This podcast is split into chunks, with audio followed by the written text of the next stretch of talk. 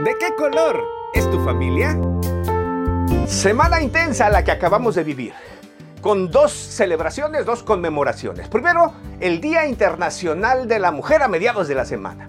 Y a principios de ella, el Día de la Familia en nuestro país, México. Así que, con esa pintura, titulamos hoy a nuestro programa ¿De qué color es tu familia? Y vas a descubrir qué color está pintada tu familia. Suscríbete a nuestro canal en YouTube, Noel López Oficial. Dale ya el botoncito de la suscripción a la campanita. Forma parte de nuestra familia mensajera al mundo. En México, fue en el 2006 que se declara como Día Nacional de la Familia el primer domingo de marzo, que los valores adquiridos en la familia contribuyen al progreso del país. Entendemos que la familia Continuará. es la...